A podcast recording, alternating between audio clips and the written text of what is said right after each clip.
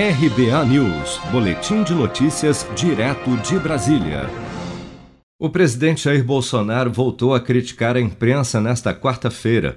Em conversa com apoiadores na residência oficial do Palácio da Alvorada, Bolsonaro disse que a grande mídia tem criado pânico na população e voltou a se queixar das medidas de restrição adotadas para conter o avanço da Covid-19 nos estados. Na visão do presidente, para a mídia, o vírus é ele. Vamos ouvir. Para a mídia, o vírus sou eu. É, é Se eu falar que é contra, que não presta, daí o pessoal vai atrás. Sim. A imprensa vai atrás. Né? Mas se você lê a imprensa, você, você não consegue viver. Então faz o que eu faço. Cancelei desde o ano passado toda a assinatura de jornais e revistas.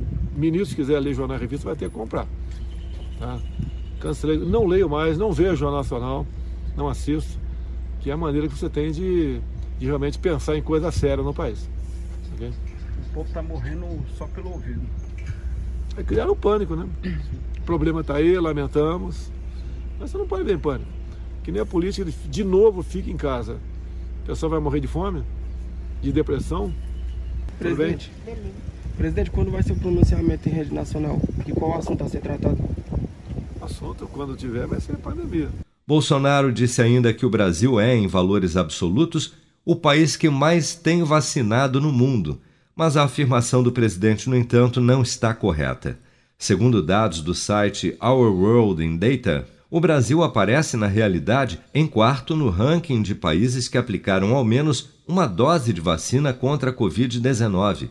Se compararmos proporcionalmente pelo tamanho de cada população, o Brasil aparece em 17 no ranking. Ainda sobre vacinas, o presidente afirmou nesta quarta-feira que o país deve contar com mais 22 milhões de doses de vacinas contra a Covid-19 até o fim de março e que outras 40 milhões de doses deverão ser entregues em abril.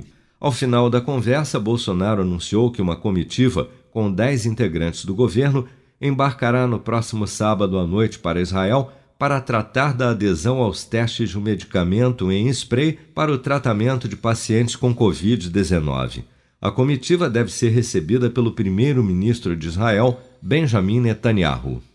Você está preparado para imprevistos? Em momentos de incerteza como o que estamos passando, contar com uma reserva financeira faz toda a diferença. Se puder, comece aos pouquinhos a fazer uma poupança. Você ganha tranquilidade, segurança e cuida do seu futuro. Procure a agência do Sicredi mais próxima de você e saiba mais. Sicredi, gente que coopera cresce. Com produção de Bárbara Couto, de Brasília, Flávio Carpes.